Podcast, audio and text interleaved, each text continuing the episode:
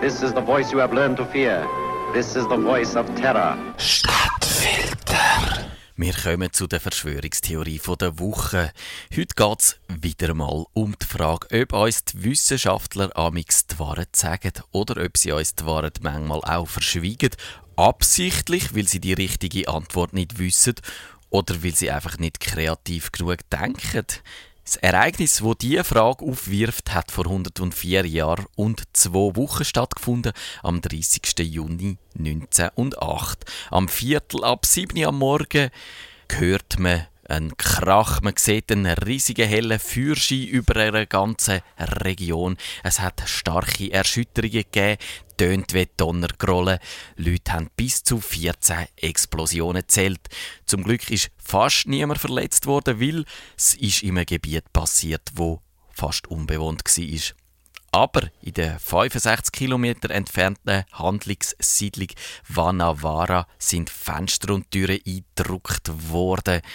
Bis zu 30 Kilometer um den Herd der Explosion sind Bäume umgeknickt worden.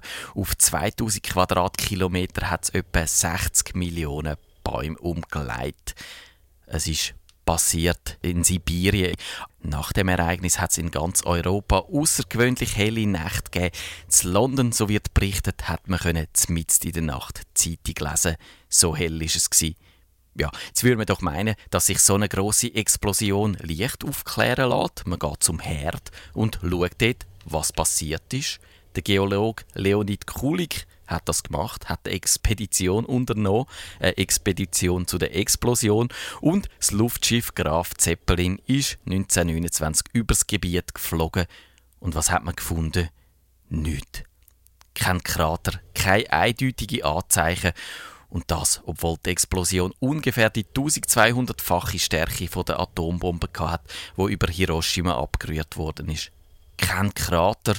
Und trotzdem sagen die Wissenschaftler, es sei wahrscheinlich ein Asteroid oder ein Komet gewesen. Einer mit einer geringen Dichte, wo 30 bis 80 Meter über dem Boden explodiert ist und darum kein Loch hinterlassen hat. Aber es gibt eben auch kein Bruchstück von Meteoriten. Der deutsche Astrophysiker Wolfgang Kund hat die Theorie, ein Erdgasblatter sei aufgebrochen und hat alles abbrennt, fast wie ein Vulkan. Die Theorie ist gut und recht, sie erklärt aber nicht die Helligkeit von dem Ereignis, nicht überzeugend. Und was passiert, wenn Wissenschaftler keine überzeugende Antworten hat? Natürlich, die alternativen Wissenschaftler treten auf den Plan. So auch in dem Fall. Der Lincoln La Paz hat 1941 gesagt, über Tunguska dort in Sibirien sei ein Stück Antimaterie vom Himmel oben runtergefallen.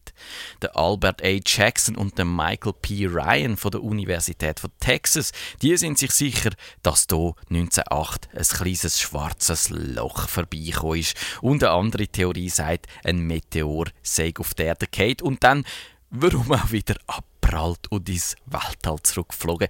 Ist alles nett und irgendwie konventionell denkt wenig überraschend und darum gefällt mir die Idee von Oliver Nicholson. Der bringt die Explosion in Tunguska mit dem Nikola Tesla in Verbindung. Das ist ein genialer Erfinder, wo der erste Wechselstromgenerator gebaut hat und der wird gern ins Spiel gebracht, der Erfinder, wenn es unerklärlich zu erklären gibt. Er hat wahrscheinlich ja auch die Maschine erfunden, wo im Philadelphia Experiment ein ganzes Kriegsschiff, ups, unsichtbar gemacht hat. Und er hat auch die Strahlenkanone erfunden, mit der die Amerikaner den Zeppelin Hindenburg aus dem Himmel geschossen haben. Und der Nikola Tesla hat auch einen Funkturm namens Warden Cliff Tower gebaut ganz aus Holz mit einer riesigen Spule oben drauf. Der Turm wird auch The Tower of Power genannt und unter ihm hat es ein ganzes Wurzelsystem gehabt, wo bis 100 Meter in die Erde gegangen ist.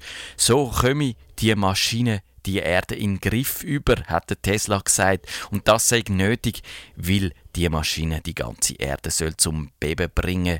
Die Energie aus der Erdkruste hätte sollen in die Atmosphäre schiessen und Erdströme nutzbar machen. Der Finanzier von dem Projekt, der JP Morgan, ist mit dieser Idee dann nicht ganz einverstanden gewesen. gefunden, es ist alles ein bisschen abgefahren. Aber ich wette jetzt lieber, dass man den Turm einfach als ganz normalen Funkturm braucht, dann ist er auch irgendwie sinnvoll. Drum, ja, normaler Funkturm ist die Theorie, so schön sie auch wäre, nicht haltbar. Es gibt auch die Erklärung, dass ein großer Schwarm von Mucke über der Tundra von Tunguska explodiert sei. Vielleicht, weil sie ein paar Leute gestochen haben vorher, wo ein viel Wodka in Tuska haben. Ja, nicht überzeugend, oder? Und was bleibt, wenn alle anderen Theorien versagen als Erklärung? Die Außerirdischen, wenn man keine irdische Erklärung hat, dann muss es eine außerirdische Ursache haben. So auch in dem Fall ein Raumschiff mit einem Alien an Bord, wo aus Versehen eine Energiewaffe abgeschossen hat. Oder vielleicht ist ihm die nicht ganz aus Versehen abgegangen. In der englischen Ausgabe von der Pravda habe ich die schöne Geschichte über den Juri Lavpin gefunden.